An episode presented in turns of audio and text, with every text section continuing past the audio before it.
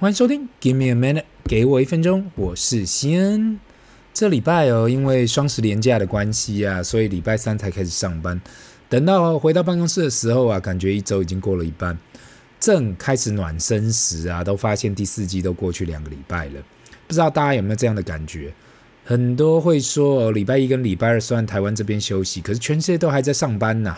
这个世界啊，其实二十四小时都在运转，特别是。那个现在我们这个世界就像个世界村一样，很少很少有全球都在休息的一天了。我看除了一月一号元旦除外吧。另外呢，我想大家也看到以色列跟巴勒斯坦就这样，上个周末就打起来了。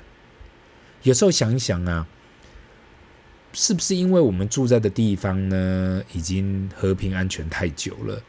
但是不代表全世界都是这样的。想一想哦，乌克兰跟俄罗斯一打。就快要两年了，从二零二二的二月开始，一直打到现在都还没有结束。现在以色列跟巴勒斯坦就这样打起来了。相信我，当以色列总理说他们现在啊是在打仗啊，就是 war time，他们现在真的在打仗。中东那边的地缘政治实在太复杂了，老美一直想要调停，但是我看不管是宗教的关系，或是深根蒂固，大家就是不舒服，变得实在很复杂。我自己看了报道老半天，今天不管谁输谁赢。这不会是最后一场战役。当大家以为这个世界很和平的时候，其实同时在地上，在在地球上啦，同时有十到二十几场战争发生中，只是我们不会在 CNN 上面看到，也不会被报道。这就是非常残酷的事实。过去我也曾经想过，为什么会有那么多的战争？其实到现在我懂了。这世界上每个人都有自己追求的利益，每个人都从自身的角度去看。所以当自己的利益被人侵犯到了，或是想要去剥夺他人的利益的时候啊。那这时候只能打战了，所以在电视上或者现在 TikTok 上面看到，呃，人直播有关这个以色列跟巴勒斯坦的战争呢、啊，飞弹跟火箭筒飞下来，看到那种真的蛮可怕的，你知道？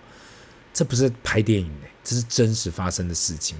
不是说今天一开始就想要来聊这么严肃的话题呀、只是看到画面呐、啊，感觉哇，这世界就是这样。那我希望大家只能努力的活在当下啊。那上个礼拜呢，元大投信发布了零零五六这个高股息 ETF，这一季准备要配一点二元的，一股一点二元。很多人都问我说：“哎，现零五六可不可以投资啊？”这场高股息 ETF 拜 AI 风潮啊，加上去年修改了持股嘛，那今年的高配息变得炙手可热。一点二元，按照昨天的收盘价，至少也有三点三五 percent，加上今年原本配的一元，这样算下来，零零五六今年也配了超过六 percent 了。那另外呢，今年零零五六靠着 AI 概念股涨了四十 percent，不能怪怎么会有那么多人讨论这老牌子的高股息 ETF。那我过去也说到嘛，长线来讲，指数型的 ETF 还是会胜出。但是如果你对零股息感到特别的安心，我觉得不是不能投资，而是看你希望每年可以领到多少股息。这时候很多纯的那种指数的投资者会跳出来说：“诶，高股息长期来讲是不能击败指数的。”所以你投机这长期会落后，那其他人会说，如果没办法填息，那就是左手配给右手啊。但是人生就是不是那么黑与白嘛。大家去看定存，去看保险，去看债券的长期报酬率是会输给不动产跟股票的。可是那也是配置的一环嘛。每个人对于风险的考量不同，对于手上要握有多少资金的感觉也不同。我自己不认为啊，有任何事情一定是怎样才对。那上一次不记得跟哪一个兄弟聊到这件事情，我们聊到了我们的年纪，想到还是有很多人选择单身。那我自己稍微盘点了一下，就是不管是从小学一路上来到工作啊、硕士这些周遭的人嘛，跟我同级的或者比我大或小五年内、啊，一直到现在还真的有不少人选择单身呢。那我都已经过了那种被人炸的阶段了。最近一次啊。约快一年前吧，一起打球的要结婚，我还搞不清楚状况。算下，他年长我好几岁，都要五字头了。我是不知道他们是否还需要，还还还会想要组织家庭要小孩啦，或者只是想要找另外一半。那过去我也分享过嘛，每个岁数都有每个岁数会做的事，该做的事，不管是结婚也好，组织家庭也好，这是每个人自己的选择。那我今天想要来聊一聊，反而是对于单身的人呢，其实也很需要管理好自身的财务。过去我们都讲嘛。单身最棒了，一人保全家保，只要自己还可以赚钱，反正也只要顾好自己就好。那如果还需要呃适时的补贴自己的父母，那就固定上缴啊。可是至少没有任何那种像另外一半啊，或像小孩需要去担心的。年轻的时候想起来真的很美妙，自己赚自己的钱，自己花就好，想吃什么就吃什么，想买什么就买什么。如果真的要买房，也不用买那么大的房子啊。很多人会觉得啊，我就是单身啊，我干嘛需要想那么多？那面对呢，现在大家平均寿命不断的增加的情况下啊，如果说我们只想要工作到六十五岁好了，那算是上限，最多做到六七十岁了，工作到七十岁。那加上未来科技进步的情况下，平均寿命拉到八十五、九十岁以上啊，我看是非常可能的。那你用这个数字去推算，从你退休到你掰掉嘛，一定有超过二十年以上要生活，那就代表着如果不好好控管自己的收入，未来很难去自给自足啦。那我们今天会聊一聊这话题，是因为不管在国内或国外，不少朋友跟我提到这件事情的时候，那他们选择了单身，也没有组织家庭，但是。诶，而且特别是到了这个年纪啊，工作跟事业都还不错，很多时候就是因为没有家庭嘛，那所以过去也没有特别想过，如果未来退休后，不管是过了五十还是六十，人生的下半场该怎么办？那很多人跟我提到这件事呢，都说到，诶，大家都讲为了另外一半，为了小孩，那对于他们是为了自己的人，是否也要掌管好自己的财务？太多人来找我讨论这件事情，那我就想说啊，那不如来分享一集，谈一集。如果你已经下定决心想要这辈子单身，应该要怎样去准备？那在我开始分享前呢，各位听众可能以选择单身这块啊，是一个小众市场。我相信大家一定很多人会这样想，就觉得啊，单身的人没有想象那么多。其实这是小众。如果照我二零二二年底台湾内政部的统计来看哦，不好意思，我就是一个数据控，所以我一定要把这数据拿出来。四十岁以上啊，未婚单身的人有一百七十万人。离婚单身的人有一百六十六万人，丧偶的人在一百四十万人呐、我是在讲四十岁以上哦。那这样略估啊下来，就有超过四百七十七万人是单身的。在总人口约两千三百万人的情况下，单身这一块族群已经不是小众了，而是需要被关注的。那按照现在台湾的趋势啊，这数字还会继续增加。那我也特别去查了其他已开发国家的数据，这个趋势已经是定了。那那我们就先来开始讨论好了。呃，第一呢，就是一定要未雨绸缪，盘点资源。过去不管是呃所有的调查，哪里的调查显示嘛，单身的人最后悔的一件事情，就是没有提早规划退休金的来去准备。毕竟你可能年轻的时候收入都还不错，开销也小，所以没想到那么多。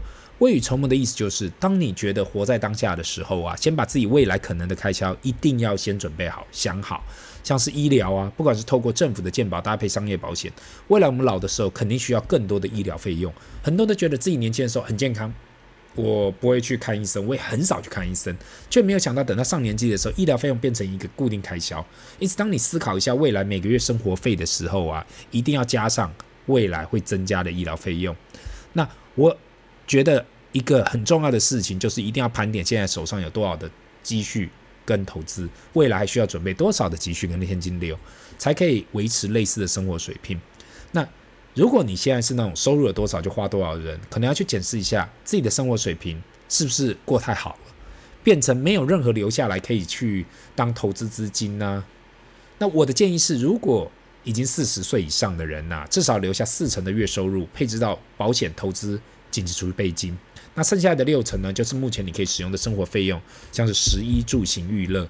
那周遭的朋友听到这个配置的时候，几乎都可以认同嘛。毕竟到了四十来岁，真正的十一型娱乐已经少非常多了，最多应该是在住这方面，不管是缴房贷也好，还是租房子也好。那第二点呢，就是到底我们退休需要多少？很多人没有注意到很重要的一点，就是如果你设定六十或六十五岁以后退休，你每个月到底需要多少？那说退休金的算法，就是把你退休啊前六个月或是一前一年的平均收入去算，你大概就知道需要多少才能够维持你现在的生活水平。那很多人跟我讲嘛，他们退休后省省的花就够了。但是我真的说真的啦，大家不要自己骗自己了。那个我相信没有人会想要这样做，毕竟大家辛苦了一辈子，你说到了最后啊，要开始省。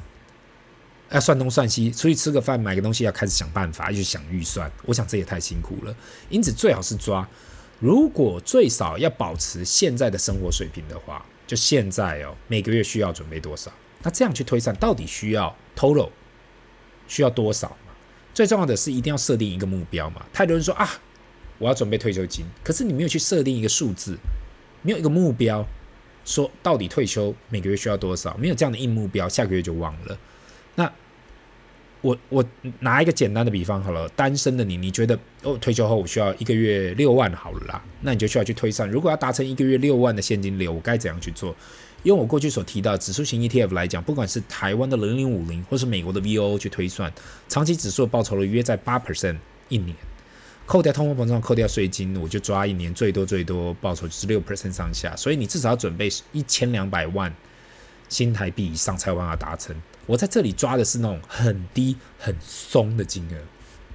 如果你有看到国泰世华银行这礼拜的报告提到啊，他说到每个受访的人都觉得自己需要最少一千四百三十一万退休金才够。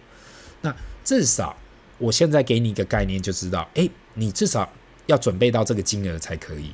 特别是单身族群呐、会忘了这件事，就是其实一个人。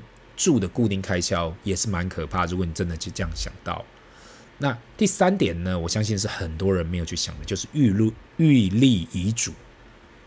很多人聊到单身财务怎样管理、怎样投资，但很少人会去碰触这一块，那就是遗嘱。如果你是在台湾的听众，台湾的法律继承法是单身者往生后，因为没有子女跟另外一半，第一顺位会是自己的父母，那再过来第二顺位就是自己的兄弟姐妹，然后第三顺位就是祖父母。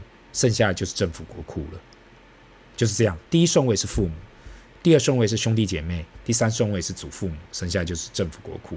很多人都会误会自己的子子、子女或是外甥、外甥女可以继承，但是在中华民国的法律上就是这个顺序。这是为什么？其实如果单身的话，预立遗嘱其实是一个很需要认真思考的事情。今天即使你不想要留给任何人。你只想要捐给你想要的机构跟慈善团体，那你要先把这件事做好嘛？那为什么留到最后才来谈这件事呢？因为对于华人来讲，好像讲这件事情很忌讳嘛。但是又回归到第一点，其实这一切做这些事情、这些准备啊、这些计划啊，都是未雨绸缪。